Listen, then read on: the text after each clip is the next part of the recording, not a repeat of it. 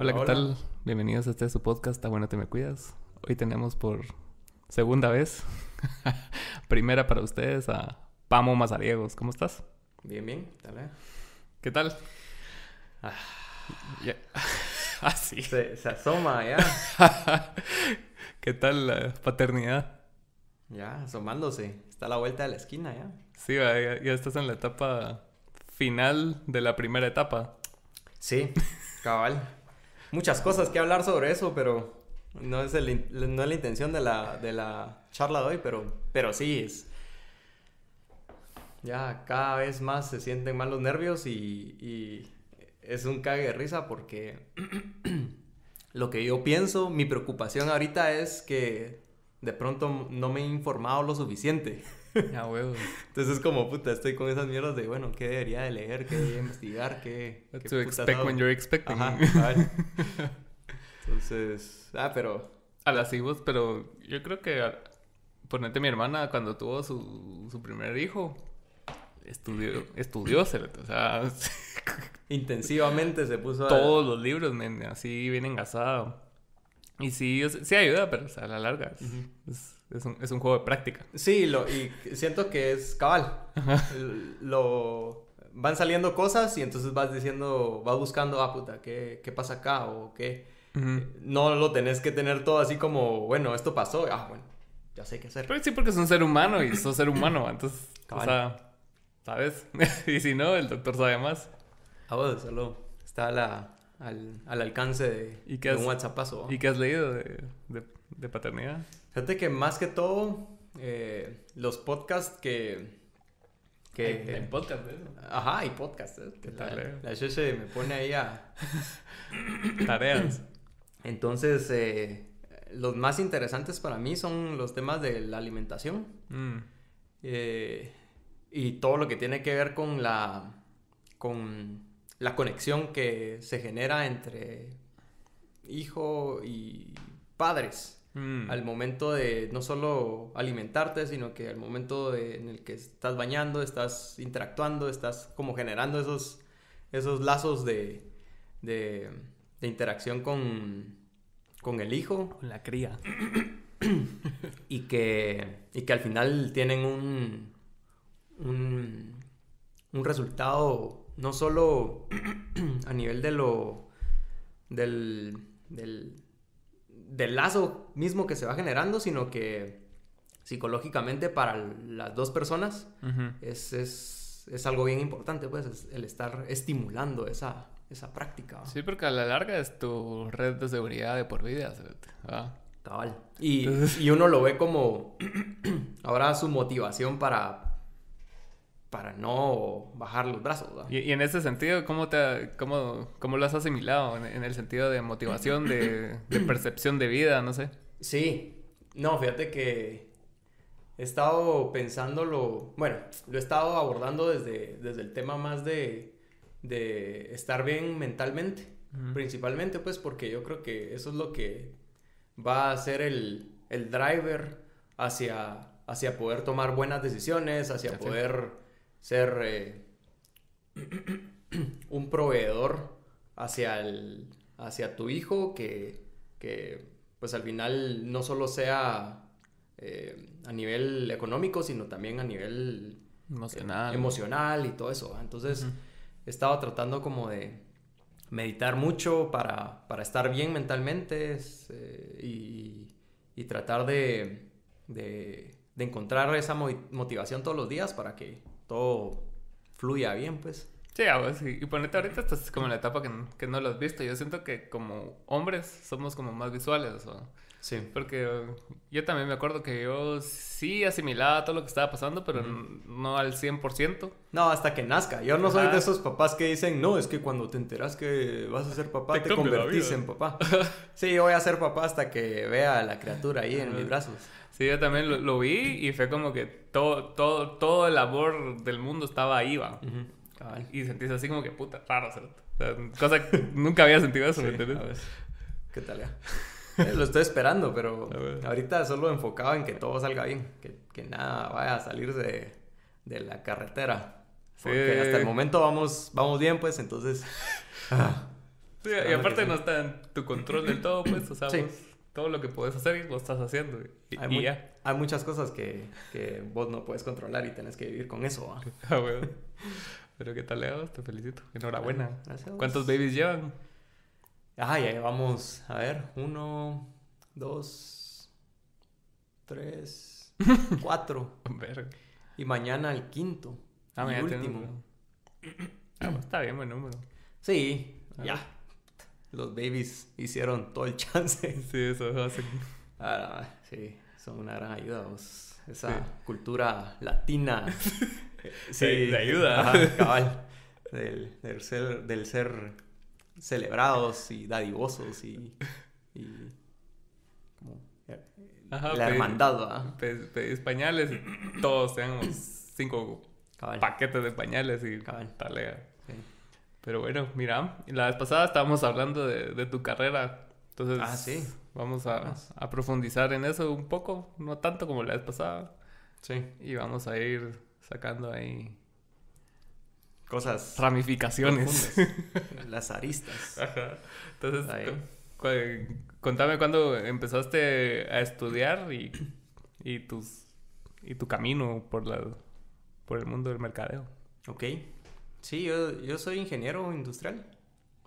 Eh, ¿Qué? Tengo ya 2007, entré a la U eh, y, y, me gradué como nueve años después.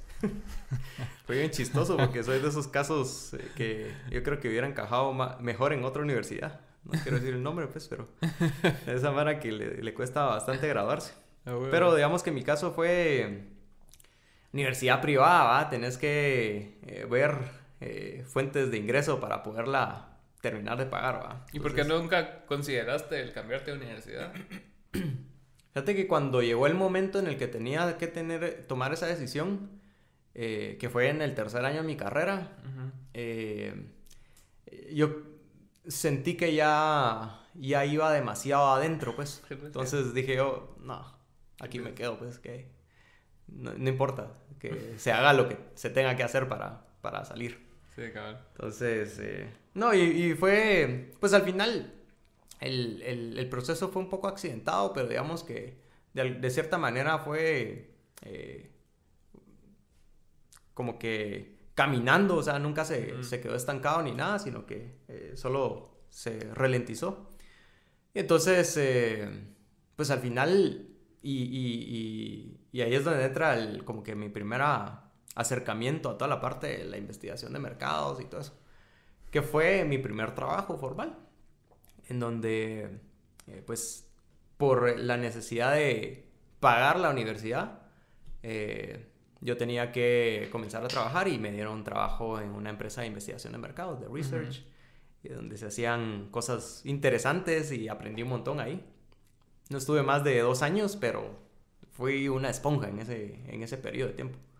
Entonces, eh, ahí fue donde comencé mi carrera en toda la parte de mercadeo, eh, siempre desde el lado del, del, de la investigación de mercados y, y la parte del entendimiento eh, de los consumidores. ¿Qué tal, Yo no sabía que, sí, pues lo sé por vos, pues, pero, o sea, en general, que, que siendo ingeniero industrial, esa era una opción. O sea, la investigación de mercados y todo. Sí. ¿O solo fue una especialización tuya porque sí? Realmente yo no tenía que estar ahí. Por eso yo, yo, creo que porque la dueña de esa empresa había salido en la misma universidad donde yo había estudiado. Eh, yo creo que por eso me tuvo confianza y mm. no importó si yo estuviera estudiando ingeniería o lo que fuera, eh, igual me iba a seleccionar. Entonces, eh, porque realmente ingeniería, bueno, tiene mucho campo, pues, pero, y principalmente la industrial es, es como muy abierta. Lo que pasa es que no, yo creo que es de las menos especializadas, pues, porque al final eh, sí ves temas de procesos, sí, ves temas de, de cómo poder mantener una planta funcionando a nivel de, de los procesos que se tiene que implementar en una planta o por ejemplo las cosas que se ven a nivel de, de eficiencias también. Eh, pero digamos que no es como que una ingeniería que te, que te vaya a llevar hacia, hacia, hacia poder realmente eh, instaurar, instaurar una planta como tal, pues. Sí, pues ahí sí necesitas conocimientos técnicos de, de, otras, de otras ramas que la ingeniería industrial no, no te los va a dar. Sí, pues. Entonces, eh, pero sí, digamos que la, la, apertura creo que fue lo que permitió que, que pudiera eh, encajar en el mundo del, del, mercadeo y del research, que pues al final... La... te llega un vergo, pues, o sea... Sí, digamos que el, el, toda la motivación creo que fue impulsada por, por el, el tema del conocimiento técnico a nivel estadístico. Que eso fue lo que, lo que me llamó mucho la atención. Digamos que el, el, el research como tal eh, y, el, y el, digamos que el, outcome de todo eso es como entender eh, pues cuáles son los, los, los hallazgos que, que, hacen moverse al consumidor de una cosa a otra. Eh, pero digamos que detrás de eso sí viene una parte, una parte técnica que tenés que saber y tenés que saber aplicar para poder llegar a, a, conclusiones que realmente eh, son válidas, ¿va? Porque no puedes solo decir, ah, bueno, 11% y ah, con ese 11% te vas. No, tenés que hacer un montón de, de pruebas antes de, de, poder decir de que tu conclusión está validada. Sí, pues, y, y, en ese caso, cuando, cuando empezaste en esa empresa, o sea, fuiste poco a poco entendiendo eso, pues. sí, o sea. no fue así como que, vamos, haga esto, y vos así como. Yo entré eh, siendo un güiro, pues, o sea, yo no tenía idea de, de las repercusiones de, de de, poner mal una cifra o... No, mm. eh, yo era un güiro, pues estaba aprendiendo ah, a... Sube mal que pisados. Ajá, ajá, y digamos que a veces era como que... Eh, sí, que una tabla de Excel y que no se formulaba bien algo, pero yo lo medio miraba y me hacía sentido y ahí sí se iba, pues.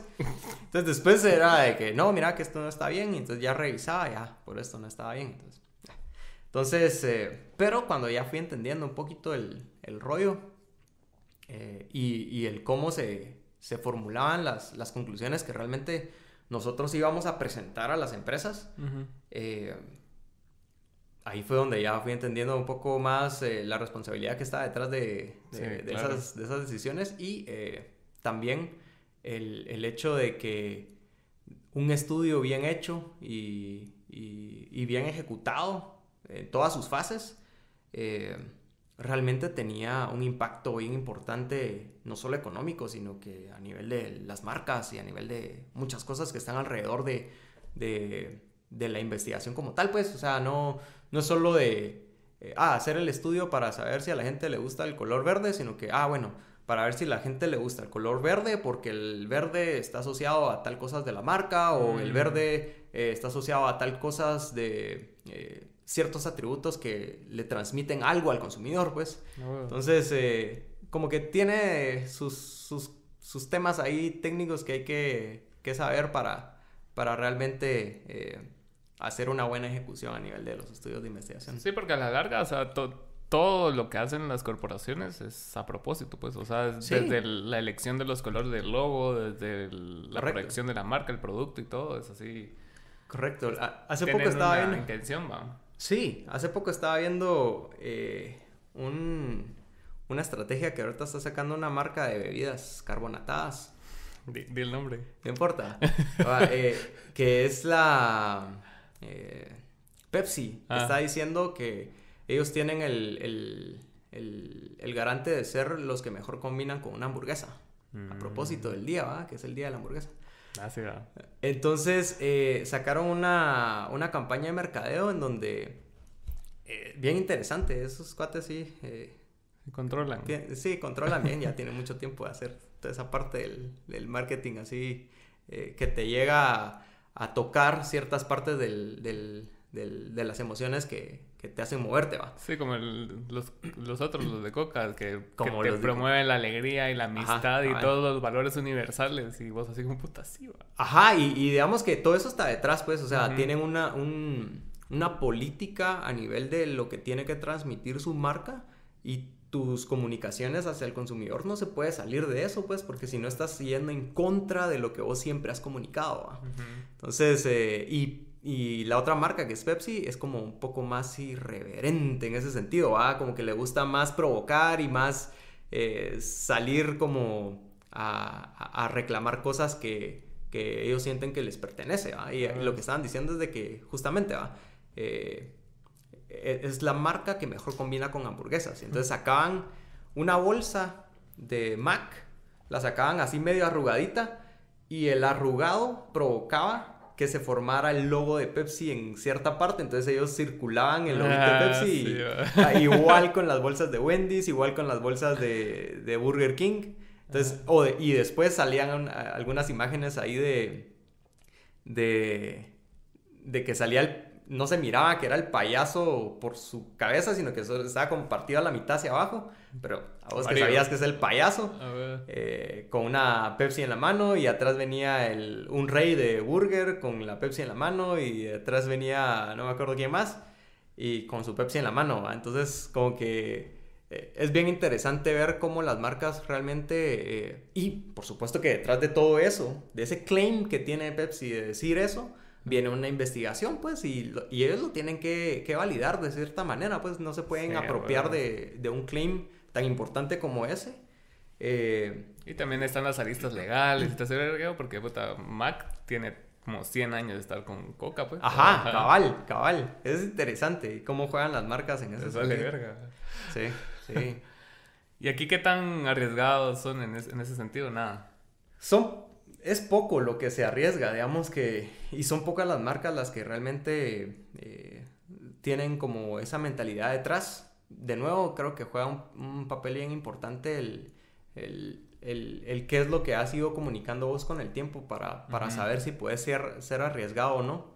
Eh, de nuevo, son pocas marcas las que lo hacen y, lo hacen de una forma muy cautelosa por la cultura en la que estamos, principalmente, ¿va? Que Aquí somos más tradicionalistas, no nos gusta no mucho. de choque, ¿va? Ajá, cuando, cuando cosas chocan aquí en Guate, eh, digamos que la gente sí se siente desubicada y no, como que no termina como de permear una, una idea que puede ser buena, pero que la cultura de pronto le tocas temas ahí eh, contrarios a los que, a los que querés generar, ¿no? Sí, a su escala de valores. Y, aparte, creo que la mayoría de dueños de empresas son como que el mismo, como, no solo a nivel social, sino que de creencias y todos son como iguales, o sea, no, se pueden salir mucho de lo que creen porque es así como que a la verga. Sí, sí, sí, sí. Y es un tema bien delicado, así, en, culturas como eh, la nuestra, en donde estamos... Eh, eh, está bien enraizado un montón de temas eh, religiosos, políticos. Eh, Porque a la larga es parte de una sola cosa, pues, o sea, es influencia. Sí. Ajá, entonces El, que tiene dinero tiene influencia sobre el, gobierno y la iglesia y todo, todos convergen en esa... Ajá, cabal. En ese estrato. Va, pero en, aprendiste eso y después te pasaste a la telefonía, ¿va? Ah, sí, bueno, entonces estuve ahí, aprendí eso, me contrataron en, en Tigo, estuve trabajando casi cuatro años ahí, siempre lo mismo. Eh, que por cierto fuimos el artista de la semana. Sí, por cierto fuimos, sí. Ahí, nos vi en Mac. ¿Ah, sí? Ajá, estaba, estaban, ponen Tigo Sports algo así y cabal pasaron ahí el video. Ajá, no, sí, ya estoy escuchando ahí también los, los anuncios en la radio y y que ya estaba sonando bastante la, banda esa, ¿va? la, ex banda esa. Pues no, entonces estuve ahí en Tigo, siempre lo mismo. Eh, interesante porque ya era una cultura bien diferente, ¿va? Eh, una empresa gigantesca, eh, una empresa bien bonita como para, para, para generar una carrera, porque la cultura es, es muy, muy linda. Eso te iba a decir, o sea, que como que los, los valores que están adentro de, la empresa sí, sí promueven que la gente se crea esa cultura, ¿va?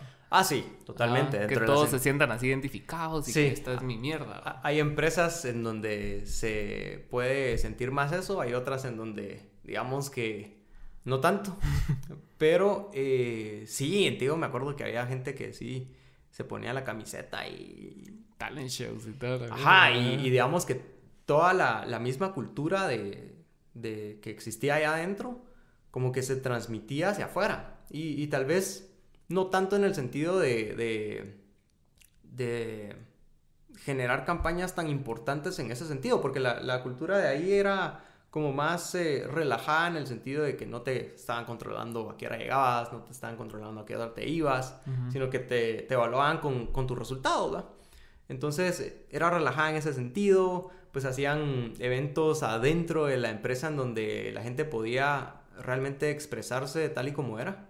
Porque hay otras empresas en donde por, los temas eh, ideológicos, eh, uno como que se siente un, poco más eh, temeroso de, Ser vos. Ajá, de, ser vos y no, y no por, el, por el tema de, tocar temas pues demasiado tabús, sino que por el simple hecho de que hay unas cosas que que las personas eh, tratan de mantener como el,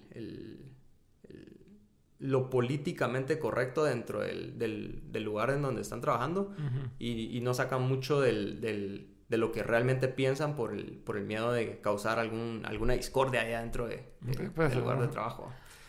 Pero, pero sí, hablando de Tío, eh, una empresa así bien, bien, bien relajada en ese sentido y una empresa que trataba de, de, de hacer que esa misma cultura se, se, transmitiera hacia, hacia, hacia afuera y que se viera como una empresa joven, como una empresa eh, que estaba siempre innovando y interesante el, el, el, tiempo que estuve ahí. Y después, pues ya me pasé a donde estoy ahora, que es eh, la corporación de multiinversiones.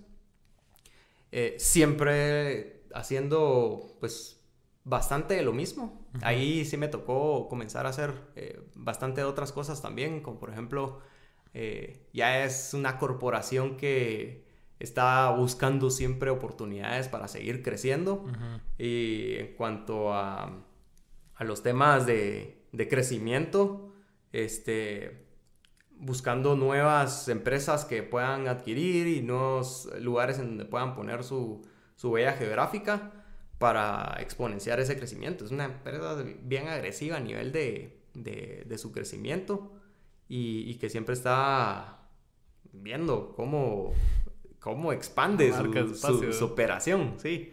Interesante también porque eso conlleva también de, de, de, que exista gente que realmente pueda tomar eh, ese nivel de decisiones, ¿va? Invertir millones de dólares en una cosa no es solo de, bueno, hagámoslo, sino que hay que hacer un montón de investigación detrás de eso para, para ¿Y, ahí es donde entras vos en las investigaciones? Sí, cabal. Digamos que ahí es donde, donde ya nos dicen a nosotros, eh, mira, eh, se está pensando en tal y tal cosa, eh, tal y tal geografía, tal y tal negocio. Hay que investigarlo.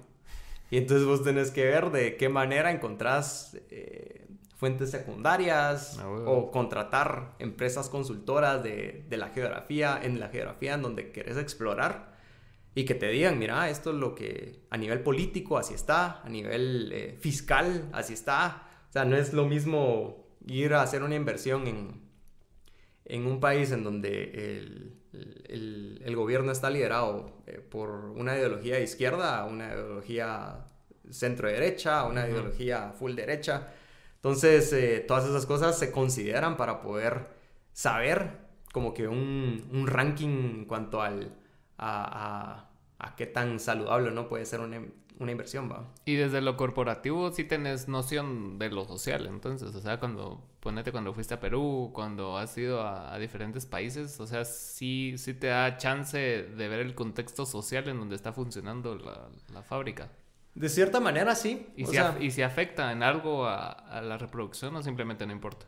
No, digamos que sí afecta porque, o sea, si a lo social nos referimos a, cómo está... Condición de los trabajadores. Sí, totalmente. O sea, no es lo mismo, lo que te decía, no es lo mismo, eh, por ejemplo, hacer una inversión en donde eh, existe riesgo de expropiación por parte del gobierno mm. por temas de izquierda, que los gobiernos de izquierda pues tienden a, a, tener ciertas políticas que generan ese, ese tipo de miedos, a, a, tener gobiernos como más, eh, más orientados hacia otro tipo de políticas que, que, no necesariamente el riesgo va hacia ese, hacia ese, hacia ese tipo de, de condiciones, ¿va? Ah, Entonces, eh, sí, lo social, y no solo a nivel de, de, temas de políticos como tal o de la reglamentación hacia los inversionistas extranjeros, sino que también eh, juega mucho el, el tema de,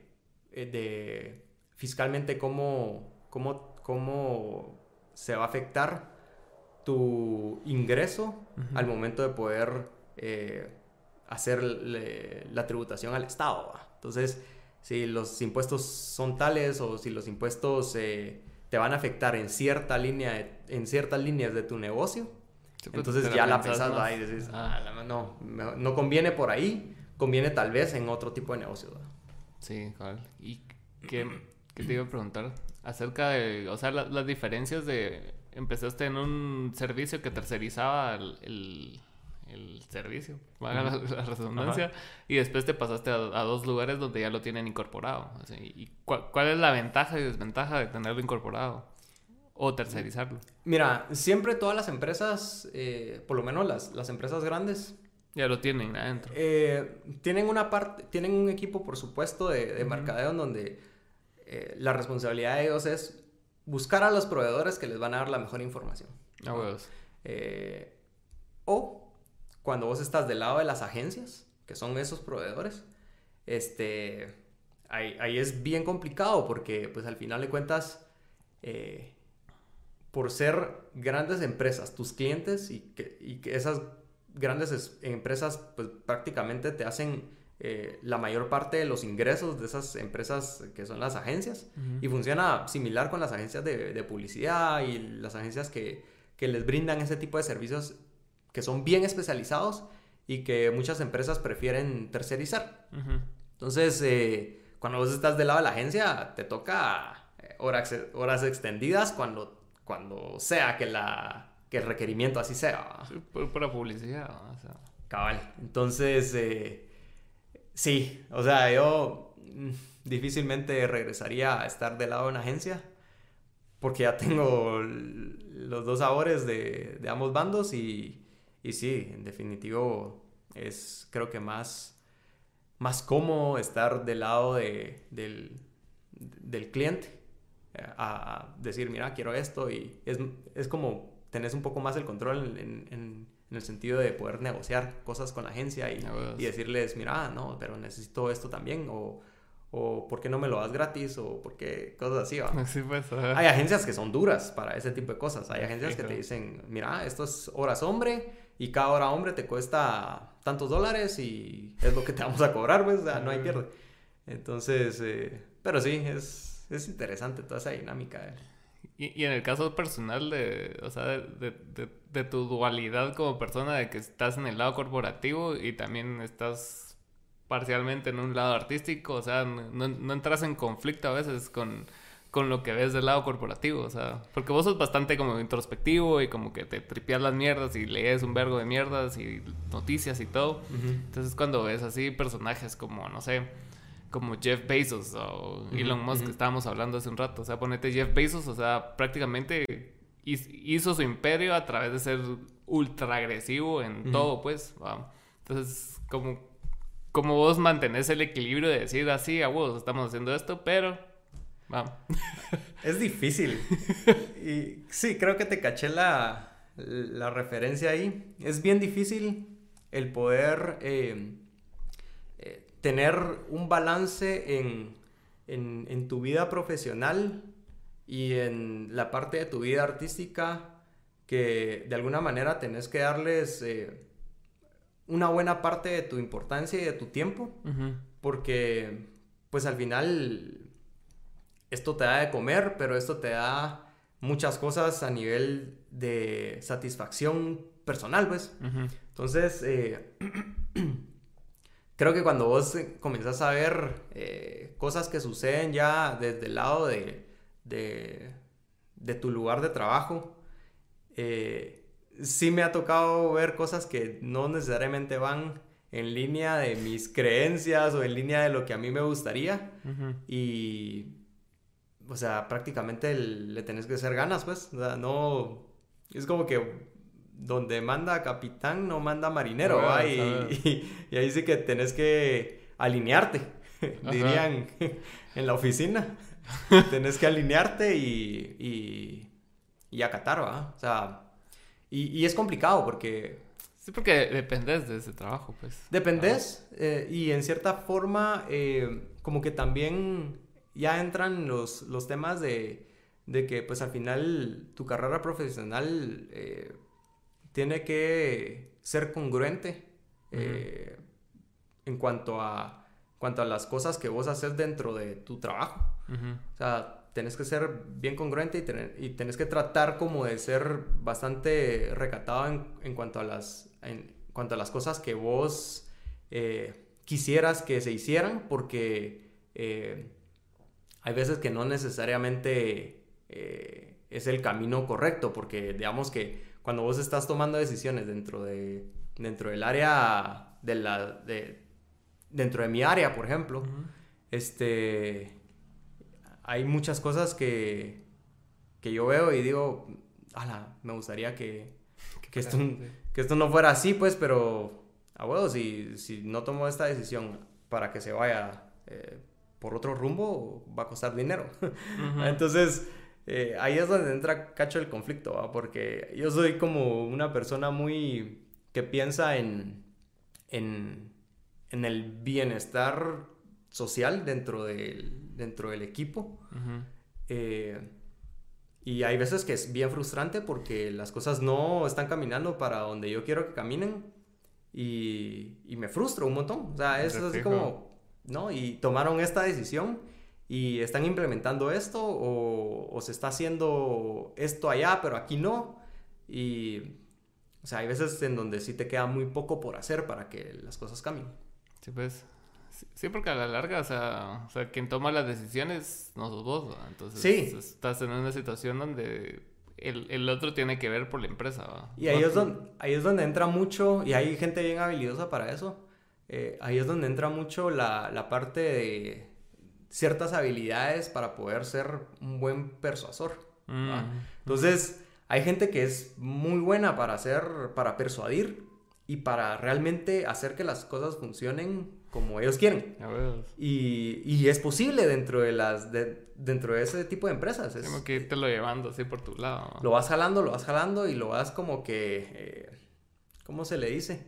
Eh, lo vas alineando pues hacia, hacia lo que vos crees y poco a poco la gente va entendiendo y va un poco acoplándose a, tu forma de pensar. Pues. Y sí, digamos que ese, esos son el tipo de, de habilidades que uno tiene que desarrollar un montón en ese tipo de empresas para no llegar a las frustraciones que, que a veces uno tiene. Y entonces etapas de frustración, digamos, o sea, ¿cuál, o sea, cuál, ha sido como que la etapa como más oscura que has tenido en, en ese tipo de empresas? O sea, no, no tenés que decir así específicamente, pues, pero así como que vos querías que se vendiera X producto y no pasó nada con ese producto y, Mira, yo no, yo no me lo tomo muy, muy personal.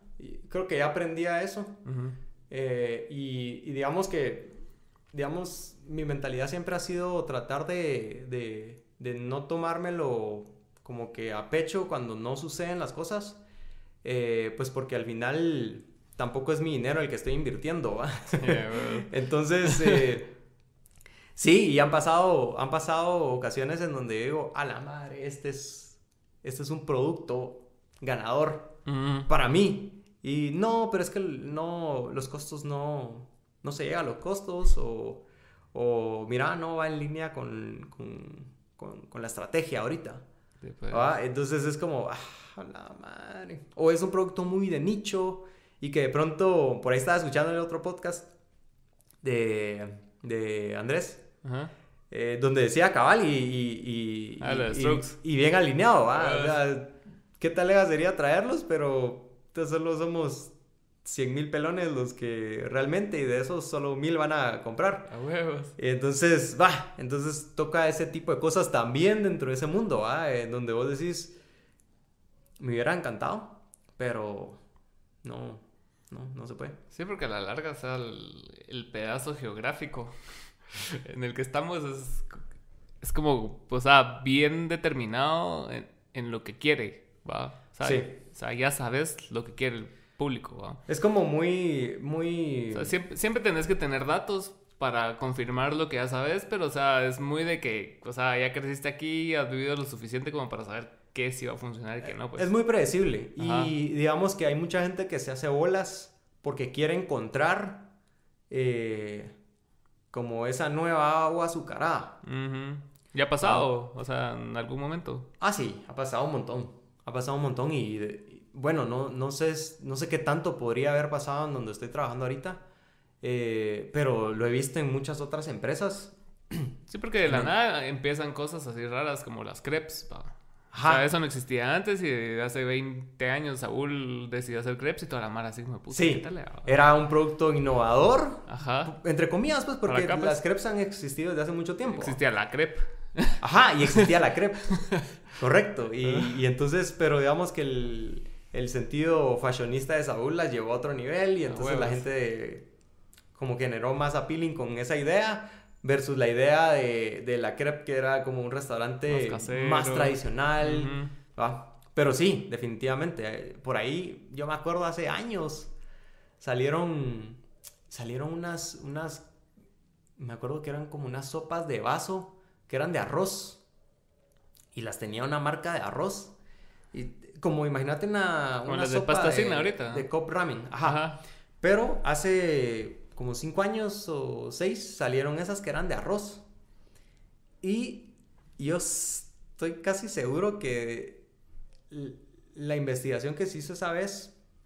Eh, ¿Fue donde trabajas o en otro lado? No, en otro lugar. Ah, en otro lugar. Eh, porque eran de arroz. O sea, eh, y eran sopas instantáneas, así como ver una cop ramen. Pues, Le echabas el, agua caliente el arroz se cocía, en teoría, y, pero yo las probé y el arroz no se cocía y el sabor era malísimo. Y, Qué raro. Y, las vi como por dos meses y de ahí murió el producto. Entonces, va, pero ese, ese tipo de casos, eh, estoy seguro de que seguramente no, la investigación tal vez no fue tan buena. Sí, claro. ¿Va? si no funciona es porque no. Ajá. Y, hay otros productos que de pronto la, investigación es muy buena, pero no te percatas de que la magnitud de, del alcance que puedes tener no es tan alto. Mm. Entonces puede que, que vos puedas desarrollar algo excelente y que para el consumidor es un producto muy bueno cuando le pones un precio, le cortas la cabeza al 95% de consumidores que ya no te van a comprar por tu precio. y, ese 5% no te genera como que ese movimiento de aguja que querías, ¿va? Entonces, eh, hay investigaciones para poderte decir, eh, mira, tu producto es de nicho, pues no, no vas a llegar al volumen. Y entonces, eh, si no llegas al volumen, no vas a generar los, los resultados que estás planteando en tu caso de negocio. Pues. Entonces, hay, hay gente que, que tal vez se peca un poco de ese tipo de, de, de, en ese tipo de decisiones. O sea, tal vez se, se, demasiado. Se dejan llevar mucho por la intuición. Mm. Siento yo, eh, como que dentro de ellos está en que el producto es muy bueno y de hecho puede que sea un muy buen producto pero no va a llegar al volumen suficiente. Entonces eh, te vas a quedar ni a medias de lo que vos habías propuesto. Cabal, es que sí, es, como bien contradictorio porque yo estaba escuchando en un podcast, cabal, de que el, chavo siempre propone de que, o sea, para que vos puedas como que generar una vida, hacer de, de, algo que estás creando, ponerte un libro, música, lo que sea, tenés que tener por lo menos mil consumidores fieles, dice él. O sea, Mara, que saques lo que saques te lo va a comprar. Ajá. Puedes tener un volumen más alto de 10 mil seguidores, un millón si querés, pero si tenés mil que siempre estén con vos y aunque la cagues, ahí están, es suficiente para que generar una a living de, de lo que estás haciendo. Ajá. Sí, pero a veces es donde el consumidor es un poco traicionero porque... Pero te digo. Sí, porque digamos que eh, sí tienes que ser bien consciente de que eh, pues el consumidor tiene sus, sus necesidades, ¿no? Y va a salir algo nuevo siempre, ¿no? Y siempre, ajá, digamos que ahí es donde entra la parte micro de, del, dentro, de, dentro de un mercado. Eh, la competencia siempre está viendo qué hacer, siempre está viendo a quién le copia eh, y siempre está viendo, eh, siempre te está viendo. Si vos sos el mejor, siempre te está volteando a ver para ver si vos estás en 5 pesos. Ah, bueno, yo te lo dejo en 4.90. ¿Va? Solo por el simple hecho de, de, estar a un punto de precio menor. Eh, ellos saben, por supuesto, todos saben de que el consumidor tiene sus necesidades y si una de las necesidades del consumidor está en ahorrar 10 centavos para poderlos utilizar en otra cosa, por supuesto que lo va a hacer. Ah, y, eh, y, ahí es donde vos tenés que ser lo suficientemente hábil para poder tener una propuesta que, sin importar que el otro producto esté a 10 centavos más bajo, o a 50 len más bajo, o a 100 pesos más barato, el consumidor va a apreciar que vos no solo le diste un producto que satisface sus necesidades a nivel de, lo que, de, las cualidades del producto, sino que eh, hay muchos otros atributos que no están permeados dentro del producto como tal, pero que le van a garantizar al, consumidor eh, que está tomando una buena decisión. Y ah, digamos que hay muchas marcas que se enfocan en, en justamente eso, en, en decirle, mira, eh, somos tal y tal, somos, somos un jabón para lavar eh, ropa. Eh, pero nosotros somos el único que realmente la va a dejar blanca. Y, aunque, y aunque no lo puedas probar cada vez de que el consumidor te vaya a comprar. A comprar todos y probar a todos. Ajá, pero de cierta manera, si vos lees, es el único que la deja blanca, entonces el consumidor dice, ah, esta es una compra más inteligente porque es el único. O sea, te está, eh, lo está como colocando, está colocando a ese consumidor dentro de ese, dentro de ese segmento de consumidores pilas porque son parte de ese grupo de personas que van a tener ese único producto. Ah, y así es, ah, eh, o sea, jugar con la mente del consumidor de esa manera. Crear la necesidad. Es lo que realmente hace a muchas marcas exitosas y que la gente eh, sea fiel a las marcas y ese tipo de cosas, pues. Sí, lo que, lo que estaba viendo también era otra vez Jeff Bezos, de que es que sí, es como que bastante referencia, porque antes de él había una página que, que daba servicios online también, y creo que también tenía shipping, no free shipping, pero tenía shipping. Entonces lo que hizo él fue vender el mismo producto de esa página a un menor precio. Entonces provocó que la quebró. Ajá. Y después él ya se adueñó del mercado y ya, ya él puso el precio que quiso. Entonces lo que hace ahora es que ponete, vos vendes micrófonos, Y te va a talega, vendes un millón de micrófonos en Amazon. Lo que hacen es como hacer un micrófono marca Amazon. Y cuando lo buscas, es la primera opción que sale, ¿va? Sí. Entonces, sí. entonces vas así como que acaparando. Entonces mi pregunta es como más filosófica. De, o sea, ¿cuánto es suficiente? O sea, porque me entendés, el, año pasado no hubo necesidad de nada. Entonces como que fue un golpe fuerte a, la, industria, a la economía, a todo, pues, porque, o sea, no te dio tiempo de adaptarte porque todo fue repentino, a la verga, todos encerrados. Entonces te das cuenta que la necesidad de tu producto no es tan alta Va y, Cuando hay un momento de crisis así. Ajá, y hasta qué punto, o sea, va, a ser rentable como el seguir con, tanta hambre acaparando tanto mercado. Porque, o sea, todos los sismos, digamos, se han acabado. El feudalismo, las monarquías, todo siempre llega a su fin. Y entonces, ¿cuándo va a ser el fin de este, de esta era, digamos, el capitalismo y todo ese vergado? Ah, es interesante. Eh, yo creo que, yo creo que, digamos, para las para las empresas nunca es suficiente. O sea, y, tal vez no le quiero dar una connotación negativa, en el sentido de que, pues. que sea, eh, siempre va a haber hambre de, más, y, sino que el, punto es, eh, digamos que nunca es suficiente porque la, misma población, la misma sociedad va cambiando sus, sus necesidades. O sea, va evolucionando en función de nuevas necesidades y que van generando que muchas cosas se vayan volviendo obsoletas con el tiempo. Y entonces eh, las empresas como que van siguiendo esa ola de, bueno, este ya no está comprando esto, pero ahora, ¿qué más quiere? ¿Qué más le puedo ofrecer? Entonces se vuelve como ese ciclo, círculo vicioso de, de es que nunca va a ser suficiente porque las, las, necesidades del consumidor siempre van a ser distintas en el tiempo. A la larga no sabemos qué queremos, pues. Ajá.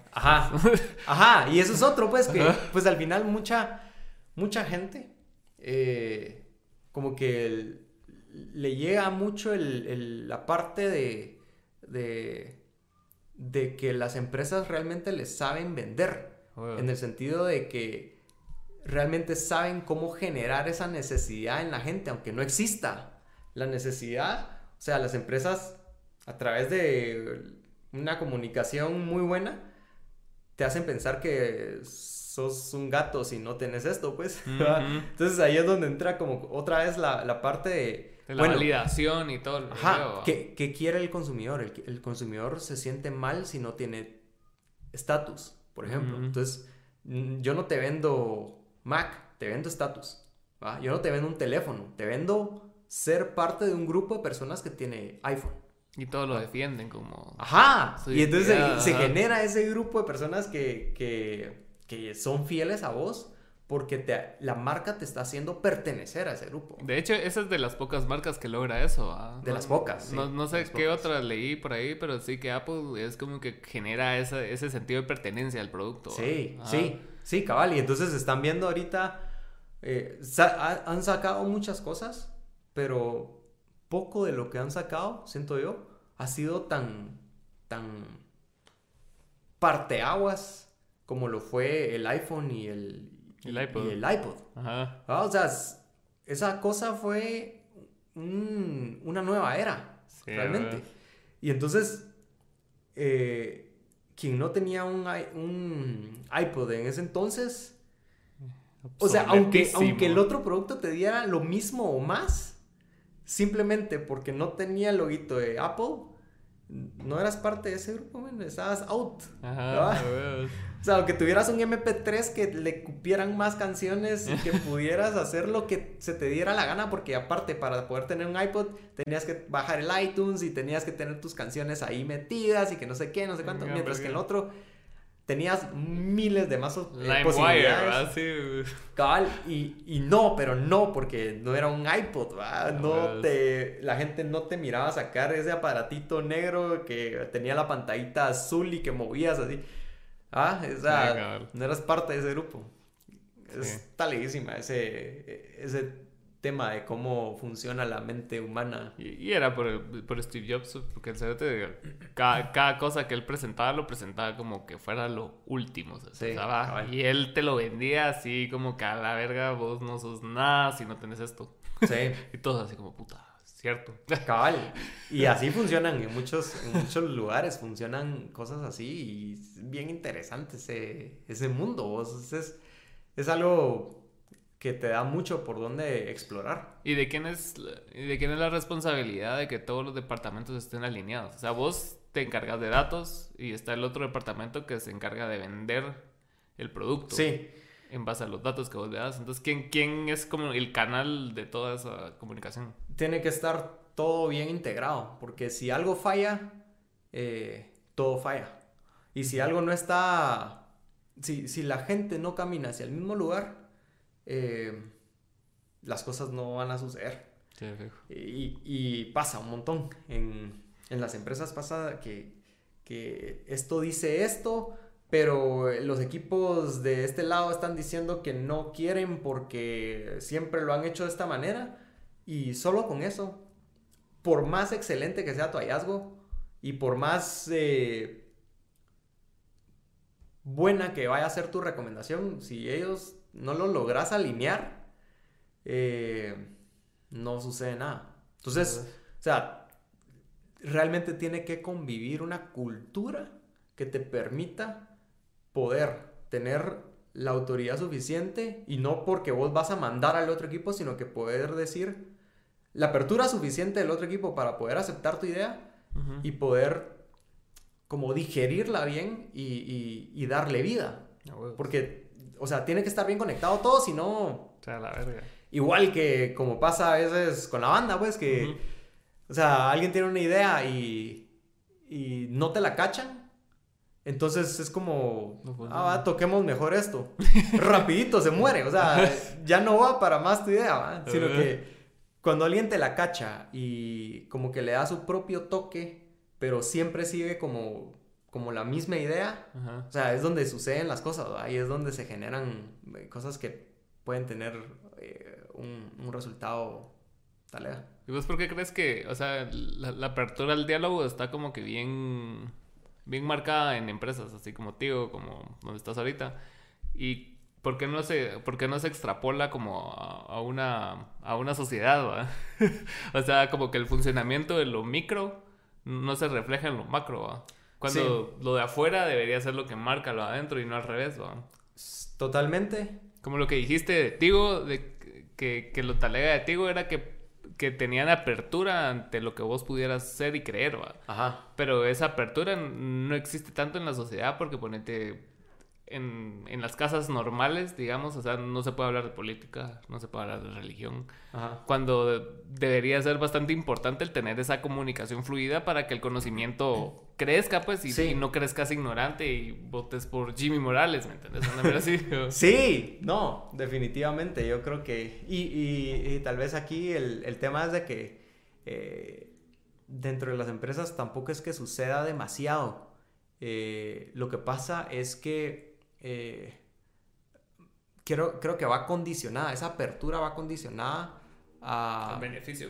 A, a, jerarquías también. Mm. Entonces, si la cabeza dice que esto va o esto tiene que pasar, entonces el resto fluye. Hasta cierto punto es como bastante autoritario, es así como que el CEO es el CEO por siempre, se te va y, o sea, y nadie abajo tiene como que potestad de cambiar ese CEO. Sí, eso pasa. eso pasa y entonces es donde vos tenés que venir y decir, como hacerle inception al CEO. y decirle, mira, es que esto es lo que debería de pasar. Entonces el CEO te compra la idea y le dice, mucha, lo que dice aquel, porfa. y entonces ahí sucede. Si no es así, va a ser bien difícil. Entonces creo que ahí es donde juega el, el tema de poder saber cómo jugar tus cartas en ese tipo de nivel para que una idea pueda, pueda fluir. Y vos que has estado en, países distintos, ya sea por placer y por negocios, o sea, has estado en Sudamérica, has estado en Europa, has estado en Estados Unidos, o sea, ¿qué tan importante es el, el hecho de que que, la sociedad esté bien para que pueda aspirar a más cosas. Porque ponete aquí, o sea, siempre nos acostumbramos a como tirarle mierda al país, De que no, que, mierda, que no se pasa nada aquí. Pero si, si te pones a pensar, o sea, el, el grosso poblacional mayoritario está preocupado por sobrevivir y no por darse lujos. O sea, un pisado gana, ¿qué? 20 pesos al día y con eso come. Y en una casa de lámina, el piso de tierra y todo. Sí. Entonces, ponete como artista, a veces pecamos de, venir y decir, ah, sí, es que el público aquí es una mierda. Cuando el público no está ni al nivel que necesita para absorber eso, ¿me Sí, sí, totalmente. Entonces, ¿qué tan importante como mercado es tener eh, eso bien presente como para aterrizar un poco las ideas? ¿va? Decir, ah, no, esta mierda no se va a entender mucha y, o sea, vale verga. Yo creo que es es uno de los temas más importantes que, existe. O sea, el, simple hecho de poder eh, estar consciente de eso ya es el 50% ganado hacia poder eh, hacer una buena estrategia para, para lo que vas a proponer. Sí, claro. Porque totalmente vos, o sea, eh, si pasa yo he visto eh, que en países similares a Guatemala y que no necesariamente están en, la misma zona geográfica, como por ejemplo un Ecuador, eh, la gente no es tan diferente acá. Eh, en el sentido de, que todos buscamos lo mismo. Pero por estar rodeado de otros países que de pronto eh, el, desarrollo va un poquito más acelerado, ya son países con ingresos per cápita más altos que Guatemala, eh, ya como que el, mindset va cambiando un poco a poder eh, escalar sobre esa pirámide de necesidades un poco más arriba. Y entonces ya te deja, no es que te deje de preocupar, sino que ya eh, suplís de una manera pues bastante asegurada tus necesidades más básicas y comenzás a pensar un poco más en, en, en, temas sociales. O sea, la gente acá todavía estamos en, un, en una sociedad en donde, en donde si te puedes aprovechar de alguien, lo haces. y, y, se ve en todo estrato social en Guatemala, pues. Entonces, pero... Eh, y no estoy diciendo que allá no suceda, pues lo que pasa es de que eh, aquí lo haces y no porque vos seas malo, pues, sino que vos tenés necesidades y Tienes que digamos que vivo, ajá, la cultura del vivo. Ajá. y el, y el tema es que vas a de cierta manera, a, a decir, o a, ¿cómo se diría? A, pues sí, vas a, decir de que lo que vos estás haciendo no está mal porque lo que es, digamos que tenés una necesidad que suplir, ¿verdad? Entonces, lo, como que lo defendés. Como esa mara que roba pan porque tiene hambre. Ajá, entonces eh, pasa, pasa un montón aquí en Guate está, eh, estamos eh, todavía en un nivel que, requiere de mucha educación y mucho, eh, mucha generación todavía de oportunidades para que la gente pueda comenzar a, pensar en otras cosas. Pues la gente todavía está demasiado... preocupada por vivir. Preocupada por sobrevivir. que somos un país bien pobre, súper pobre.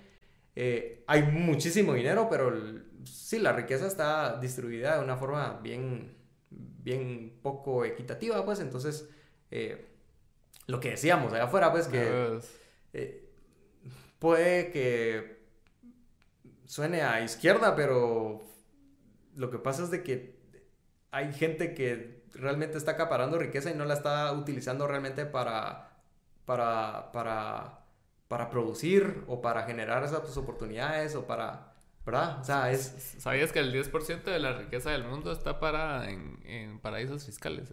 Imagínate. A la madre.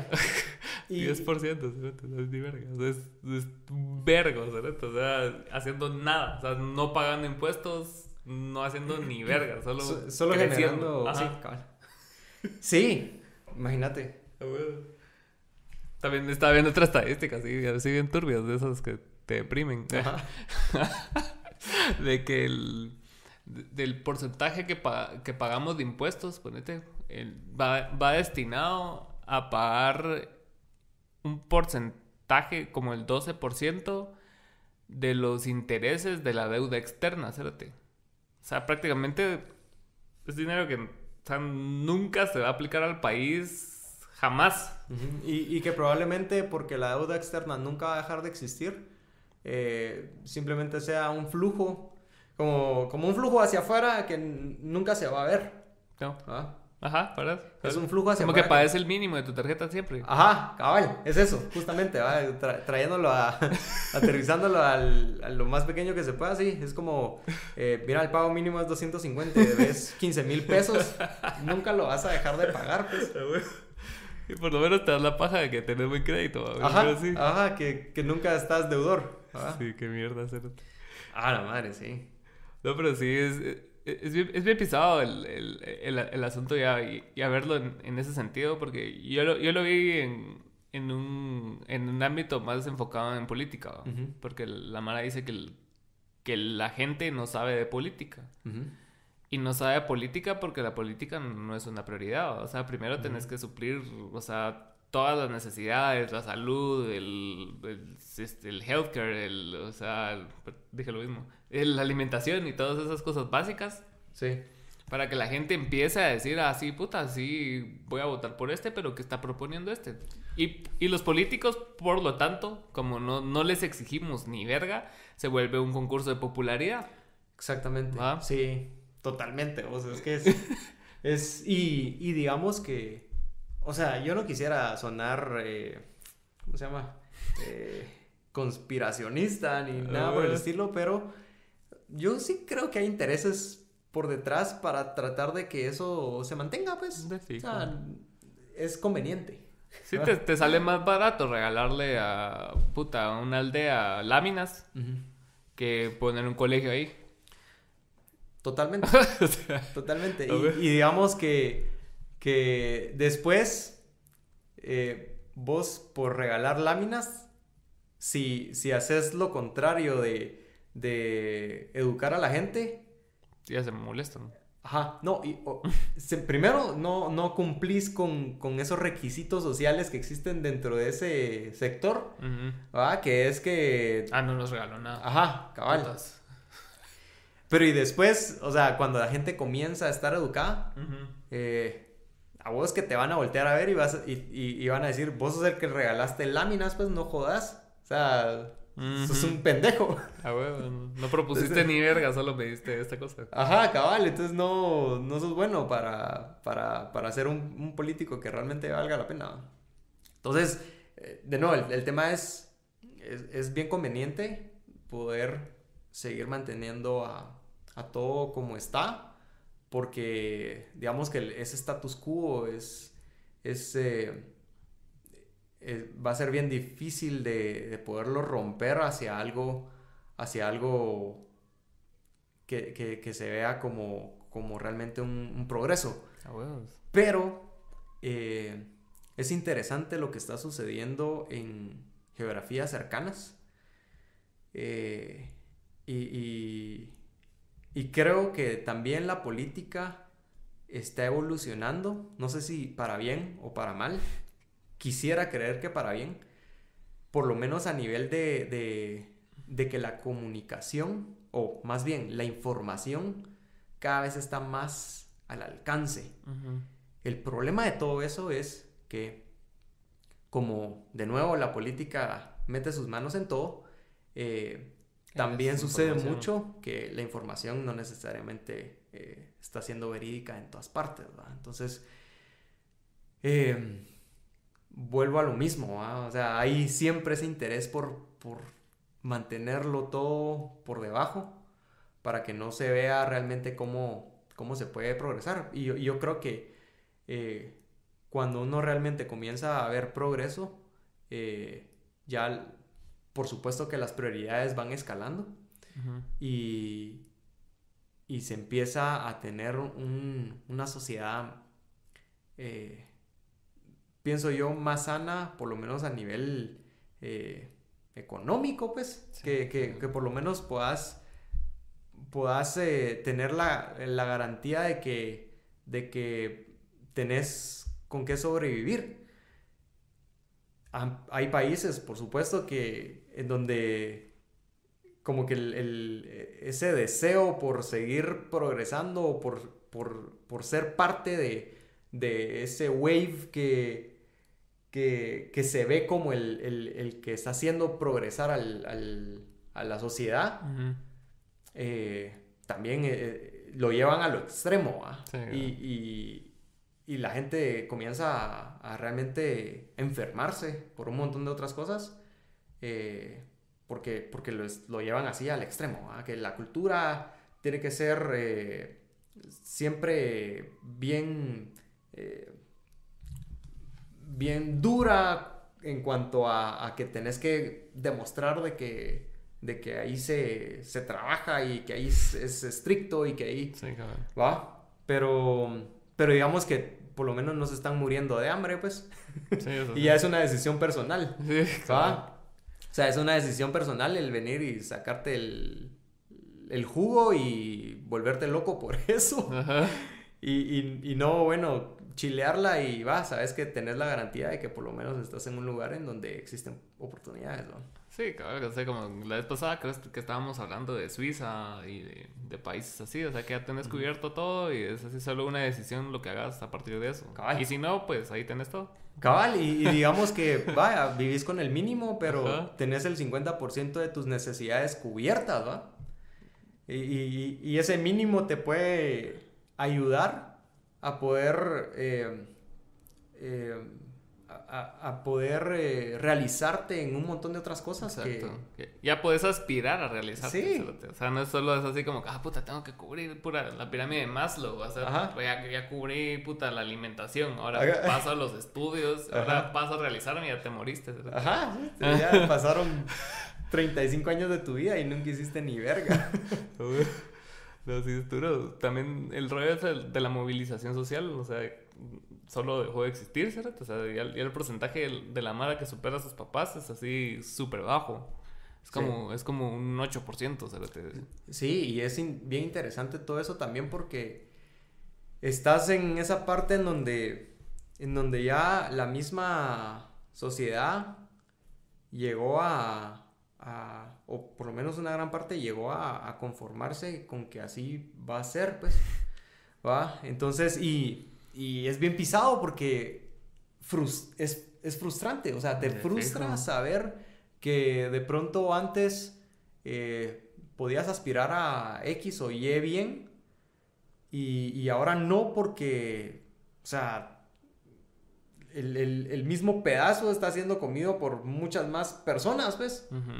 Entonces, ya no puedes aspirar a lo mismo, ya no puedes eh, ¿qué? darte ciertos lujos que antes se podían dar. y, yo no sé qué pasó. O sea, al final de cuentas es, es como que toda la gente habla de, sí, que nuestros papás que pudieron comprar sus casas y que, puta, y ahora yo veo poca gente que realmente lo, estás, lo está haciendo, pues. y si lo están haciendo, no van a llegar a la edad de, de, de sus papás en donde pues a los 50 ya tenían pagada su casa, pues, sino que eh, ahora son préstamos de 25 años y que tenés 35, a los 60 vas a estar terminando si bien te va, pues. A ver. Pero... Ah. todo, frustrante, ¿ah? Todo, todo enojado. Todo, deprimente el, podcast, ¿no? ¿No? pues, pero o sea, no, es, no, es, en el afán de decir que todo es una mierda, pero es, es en el afán de ser brutal y realista en, en donde estás y cómo está la cosa, pues. O sea, no quiere decir que, que, en el plano personal vos puedas salir adelante y tengas todo, todo lo que querrás y tus hijos y todo el, todo el rollo. Pero si, si lo ves en, en, un asunto global, porque al final somos animales sociales, pues, ¿va? Entonces, no, no podemos ignorar el hecho de que, o sea, de tener en cuenta de que, puta, la Mara que le va bien representa que un vergo de Mara le va a ir mal, pues. Wow. Sí.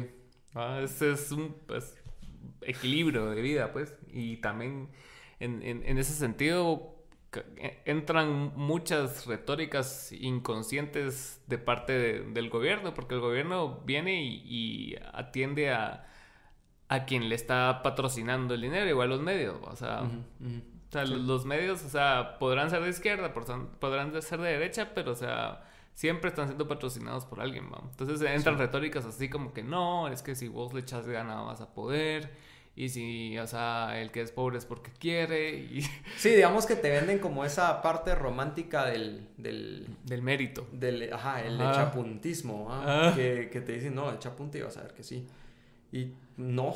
Y con respecto a qué, ¿me entendés? O sea, echarle, o sea, Pamo es diferente a, a Juan que vive en las faldas del volcán, Cerote. Entonces, o sea. Sí, a huevos. Ajá, y puede que el Cerote sea un genio. Ajá. Y simplemente va a vivir ahí siempre, pues. Sí, porque, o sea, no, no hay una escuela a 6 kilómetros a la redonda donde él vive, Cerote. Entonces, ¿cómo va a ser mérito tuyo el haber nacido en, en una sociedad ladina y que te metieron en colegio privado, en universidad privada? y que vos tuviste la oportunidad de seguirte pagando esa universidad privada. Entonces, ¿dónde está el, dónde empieza quién, va? Sí. ¿Y cuál es el echapuntismo de quién? ¿va? Sí. Sí, sí, sí. Porque él puede venir y, y, alcanzarte en la universidad privada, digamos, ¿va? Ajá. Y, y vos empezaste desde acá y solo avanzaste un par de pasos, pero él avanzó 10.000 pasos, para estar así puta, por lo menos a un 5% de lo que vos estabas y a la larga no se ve reflejado, pues. Y, y puede que ya esté, o sea, trancaseado por el montón de cosas que le ha tocado pasar. Ah, bueno. y, y, digamos que ahí, ahí, es donde sucede que cambia un montón de prioridades, ¿va? Para él de pronto ya no sea eh, el aspirar a una casa, sino que simplemente el el aspirar a, algo menor, ¿va? O, o algo, porque, porque de, cierta manera él ve su trayectoria y dice, bueno, yo ya llegué, ya me autorrealicé, ya estoy hasta aquí. Y entonces ahí vienen escalando un montón de cosas por detrás que, que, o sea, el punto es, mm, es imposible que todos vayamos a poder llegar a estar en ese, en ese punto Primero porque hay diferentes prioridades y segundo porque no hay las mismas oportunidades. Tercero porque hay un montón de cosas que pueden pasar en el camino y que van a impedir que eso, que eso suceda, pues, o sea, no...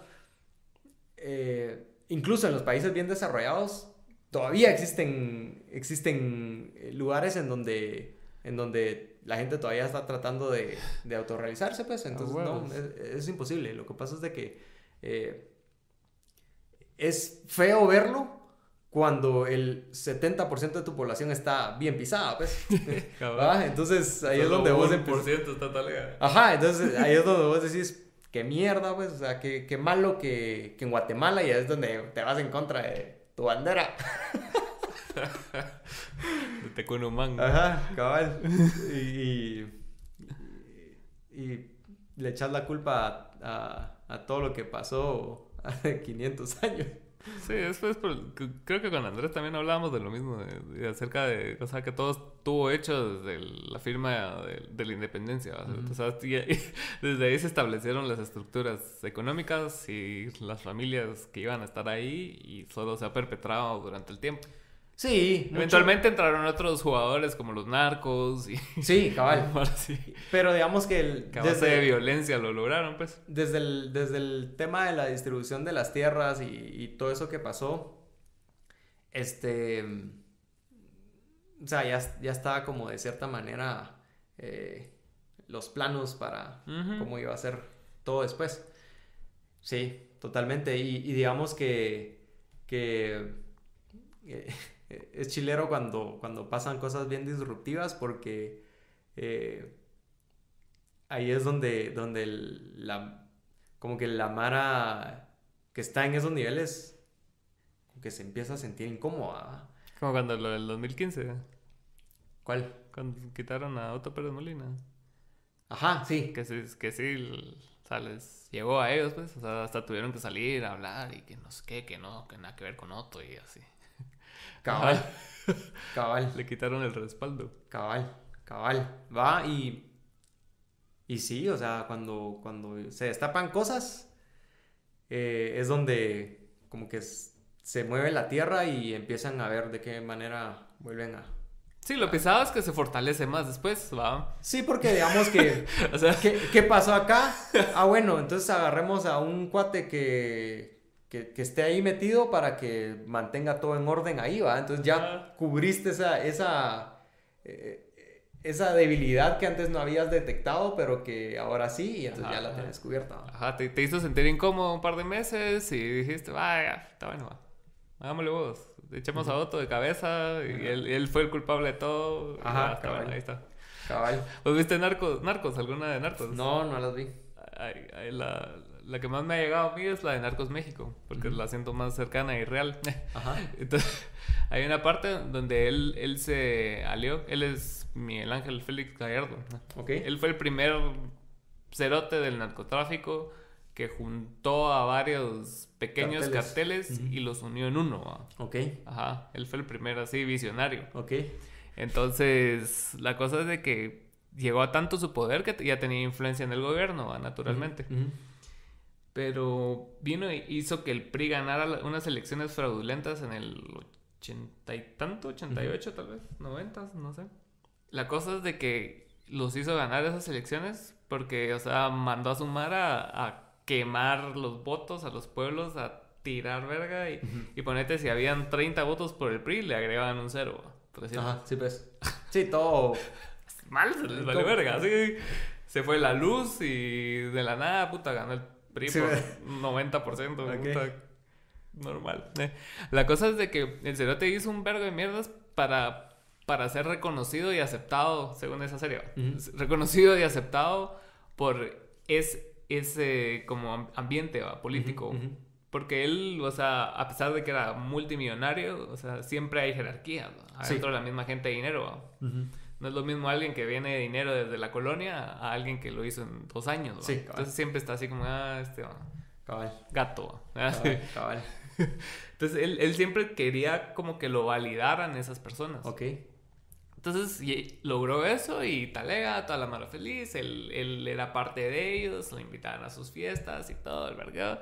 Y después pasa lo del, de la gente de la DEA, que él mata, ¿va? O sea, no él personalmente, pero su cartel y su gente lo matan. Entonces inicia una persecución de... Estoy dando todo el plot, ¿va? Pero es, histórico, entonces vale verga. Entonces, empieza una gran persecución del, del, gobierno de Estados Unidos. Ok. Entonces ahí a vales vergas y sos millonario en México porque, o sea, no sos millonario en Estados Unidos. Sí, cabal. A la larga, para no hacerte la cansada, es que lo echan de cabeza a él. Ok. ¿Va? Porque a huevos, o sea, era, era, una casa que era de él y a pesar de que sí llegaba gente del gobierno a ver a la gente de la DEA, a ver cómo lo torturaban y cómo hacían de todo. Ajá. O sea, solo lo echaron de cabeza a él le quitaron el puesto al otro que era el, contacto directo con el gobierno y el narco.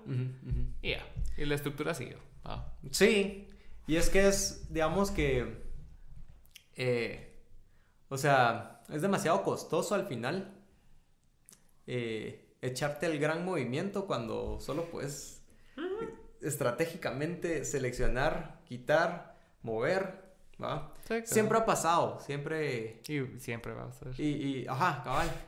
Y, y digamos que eh, hay un montón de blindajes ahí que, que, que, están como bien asegurados y que por más de que la Mara hable y por más de que, o sea, no va a pasar ni verga, pues, o sea... El, el, Facebook solo, solo ha ayudado a, a, que te des más cuenta de eso, pues. Hay un montón de Mara eh, discutiendo de cosas y se la pasa y que queman los huellas digitales. Tirando mierda. Tirando mierda y pues, o sea, no, no va a pasar nada. Sí, claro, es, un panorama así oscuro, pero sí, sí creo que para que empiecen a suceder cosas, o sea, ya sean en el ámbito político y en el ámbito musical y en el ámbito artístico en general, o sea, tienen que cambiar. Sí, o sea, las estructuras completas. Tienen que pasar como muchas cosas eh, malas, pero en diferentes sentidos, para que digan, puta, ya, yo pues, o sea, mejor demos esto bueno, pues, o sea, que, que, haya realmente un, un verdadero desastre pero que todos jalen para su propio lado para darse cuenta que no se va a llegar a ningún lado. Sí, claro. Haciendo las cosas de la forma incorrecta. Entonces, eh, o, o, de, de, una forma como que, eh, que, que, siempre vaya detrás de ese interés ideológico y que todo contrario y que... No, eh, y no creo que vaya a pasar, pues, pues al, al final siempre regresa hacia, hacia ciertos, ciertas ideologías que ya están fundamentadas y que... Eh, y con fundamentadas me refiero a que están bien enraizadas eh, y que no... E, es bien difícil que eso se pueda cambiar. Lo que me llega de, esta época, ya viéndole el lado positivo a la vida. Sí, ya, ya esta es la hora positiva. Es que hay un montón de movimientos disruptivos. La vez pasada lo hablamos vos más que yo, como el feminismo. O sea, son cosas que, que, que vienen a romper con lo normal. Sí, la, la, comunidad LGBTIQ más, ¿va? Entonces son, son cosas que, que, están sucediendo ahorita y que se los está llevando la gran puta, ¿va?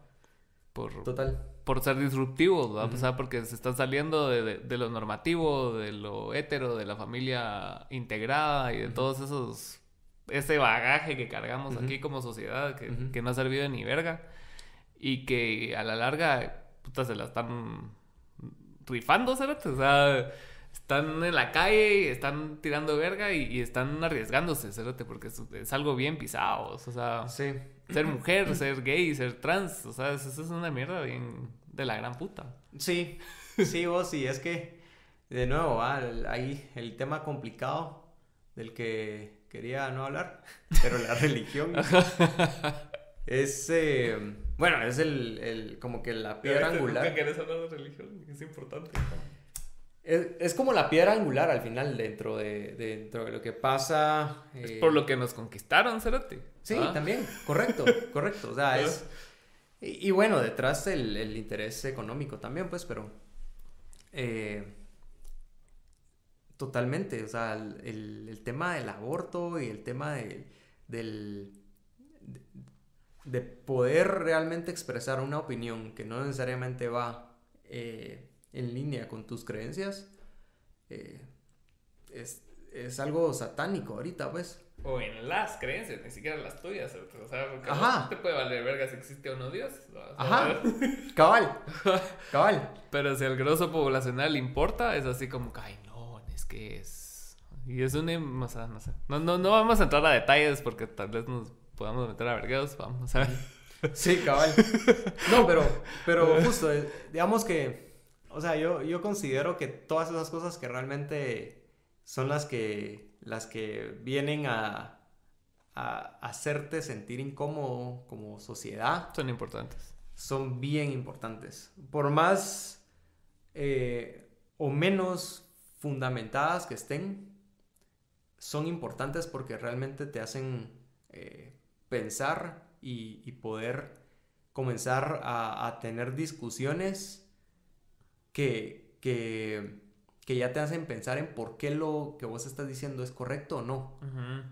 y, ya te hacen cuestionarte a vos mismo y, y ponerte a pensar en que, bueno, tal vez yo voy en contra de esto porque fue lo que yo siempre escuché pero qué es lo que realmente eh, está dentro de mí para poder eh, tomar una postura de, apertura y decir, ok, por lo menos respeto tu opinión y, tal vez no la voy a compartir, pero, pero entiendo de que eh, existe una opinión que no necesariamente va a hacer cambiar la mía y no necesariamente me, va a imponer algo a mí. Ah, y, es mucho de eso, pues, al final es, o sea, si una mujer quiere hacer X o Y con, con, su físico, o sea, no me está haciendo ningún daño a mí. Y, digamos que como la gente que va en contra del, del tema del aborto, es tal vez no es, no es el enfoque de, mi punto, pero, o sea, muchos lo, lo tratan como de, de, contradecir o, de ir en contra de, de, ese tipo de práctica porque lo toman desde la perspectiva del mal social que va a hacer, porque ya desde el, no respetar la vida, eh, digamos que ya estás yendo en contra eh, de de, de, una política del garantizarte la vida a vos y a toda la sociedad. Y, y, ese es el mal social, pues. Pero digamos que al final de cuentas... Eh, y en un país donde no te garantiza nada, O sea, no es como que vos nazcas y, ah, sí, tenés todas las garantías de que te va a ir tal lega, Y, y, y que, o sea, al final no te garantiza nada en ese sentido y tampoco te garantiza nada en, realmente tener una fortaleza eh, a nivel eh, de leyes que te van a proteger cuando algo malo te va a pasar. Exacto. O sea, eh, por, qué se da la discusión? Pues porque existe el simple hecho de que el país no te pudo garantizar el poder eh, estar a salvo ante un violador. Entonces, o sea, digamos que están esos puntos de vista y... No te puedo mantener a salvo, no te educó sexualmente. Ajá, ajá, ajá. Eh, eh, no, no hizo nada por vos. Ajá. Y ahora eh, te está exigiendo que cumplas algo que un grupo de personas quiere ah, y que no va a afectarlos en nada. ¿Va? Entonces, Solo, en su percepción de lo moral y lo que debería ser correcto, porque ellos se rigen bajo ese código moral que les da la religión. O sea, ellos juzgan desde, desde que ah, voy a mi iglesia en zona 14. ¿va? estoy generalizando, pero para, para expresar el punto, soy súper amarillista. Pero, o sea, ¿me entendés? estás hasta cierto punto sentado en un privilegio, ¿va? que no te pasa nada, que tenés derechos, que tenés todo hecho, ¿va? O si no tenés todo hecho, por lo menos vivís en un estrato social donde crees que lo tenés todo hecho, ¿va? Porque eso es también... y al final viene siendo como bien interesante todo eso porque eh, digamos que se genera esa discusión ahí que feminismo, aborto, eh, anti-aborto, religión, este, derechos de la vida, y esa discusión y pasa y se desgasta aquí todo eso y se desgasta y se desgasta y, y al final nunca pasa nada del otro lado, pues, o sea, nunca pasa nada dentro de lo que realmente eh, debería de ser lo que tiene que cambiar para que esto pueda estar en paz. Sí, claro. O sea, y, y, al final es... Eh, nuevamente, ¿va? Todos tiran la correa para su lado y, y, no existe la apertura para poder discutir, eh, discutir de una forma sana, pues, o sea, eh, y, llegar a acuerdos. O sea, eso falta, o sea, no, nunca ha existido. Aquí en Guatemala es, es, bien difícil, o sea, siempre están un montón de paradigmas que nos hacen eh, estar como que bien enraizados en nuestras creencias y, en, solo lo que nosotros creemos es la verdad y así. y, nunca pasa nada, o sea, al final es como, bueno, esto está pasando y todo este relajo y, al final, o sea, que algo cambie pues, por lo menos que, que, la gente realmente pueda llegar a, discutir y, y que se generen acuerdos saludables para el bien social. Pero nuevamente, va, no, no importa eso. Sí, porque vos mencionabas algo, Talega, cuando estabas hablando acerca de la información y que, que era Talega tener toda la información. Pero a la larga se, está volviendo como lugares donde la gente se dio cuenta que puede expresar una opinión y no importa qué tan real o válida sea la opinión, pero es tu opinión. Sí. ¿va? Entonces lo que... Y aparte empezás vos a investigar y sos, sos católico, sos cristiano y empezás a investigar y, todo lo que vas investigando te va dando la razón, ¿va? porque obviamente el algoritmo te, alimenta para que vos sigas ahí consumiendo y consumiendo. Sí, Entonces no vas a entender nunca por qué la otra persona va a creer algo diferente si vos lo tenés todo aquí. Porque crees que esta es la verdad. ¿Ah? Entonces cada quien en su dispositivo tiene su verdad, Entonces cada, nadie o poca gente viene y extrapola su verdad con otra, No, a, mí en lo personal si me llega, ponete si, si estoy muy clavado en un tema, es así como que puta, ¿no? Empiezo a leer acerca de la antítesis de ese tema. Cabal. Entonces, entonces llegas a conclusiones y decís, ah, qué imbécil era yo al creer esta mierda. Ajá, ajá, no, y a mí, me, a mí me encanta hacer eso. A mí me fascina, o sea, yo soy amante de contradecirme a mí mismo a través de buscar información que va en contra de lo que creo. O sea, a mí me encanta. Y, y digo... Y te choca y decís que, no, hombre, esa mierda no puede ser así. Ajá, al, principio es bien chocante porque es... Este imbécil, ¿por qué está diciendo esto? ah, o sea, yo lo pienso y lo digo y digo, no puedo creer que... Y entonces empiezo a meterme y digo, y empiezo a buscar debates y empiezo a buscar eh, así como en donde lo humillen y, y, me doy cuenta que, o sea, tiene un punto válido, pues. Y, y, después me pongo ya como que más de su lado y empiezo a decir, puta, sí, esto tiene sentido y como que mi, mi pensamiento llega a, a volverse algo mucho más neutral en ese sentido, pues, porque, porque ya es, bueno, debería existir entonces la, apertura a poder dialogar para que esto tenga una solución sana. Sí, a y, y, creo que es el, todo el punto de, de, todo, pues lo que pasa es de que, de nuevo, hay un montón de intereses ahí detrás que... que porque todos, todos, buscan atención, los medios buscan atención y cómo generas atención creando choque. Sí, ajá. ajá.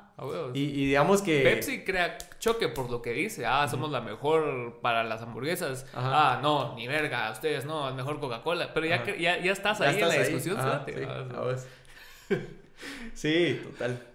Está lea. Eh, está lea, pero es frustrante cuando se trata de... De, de cosas serias. ajá. sí. No, sí, por supuesto. Es talea cuando lo ves ahí todo bonito, pintado y los colores, así. Pero puta, cuando ves a Mara que, que sufre. O sea, uno como ser humano es, o sea, es empático, pues, y, quisiera que, las cosas funcionaran. y frustra, por eso. Pero sí, digamos que el, el, punto de lo positivo era, nuevamente, va, la, que la información está al alcance y creo que... Es responsabilidad tuya, o sea, si tenés la capacidad de tener un dispositivo y buscar, ¿va? Pero es porque puedes leer, puedes escribir, entonces no, no, no, nos estamos basando en la gente que, ah, sí, qué privilegiados los cerotes que, y los que no tienen celular, o sea, no, o sea, estamos hablando de la gente que sí tiene esa capacidad de venir y tener la información a su alcance que, que se contradiga un poco. O sea, si buscas solo versículos de la Biblia, tal vez empezar a leer un poco de, no sé, Marx. Ajá. Ajá. sí, no, y, digamos que yo creo que es nuevamente el, el, el, el poco interés que, que, existe para que las cosas cambien. Porque uno siempre está como defendiendo solo su punto de vista.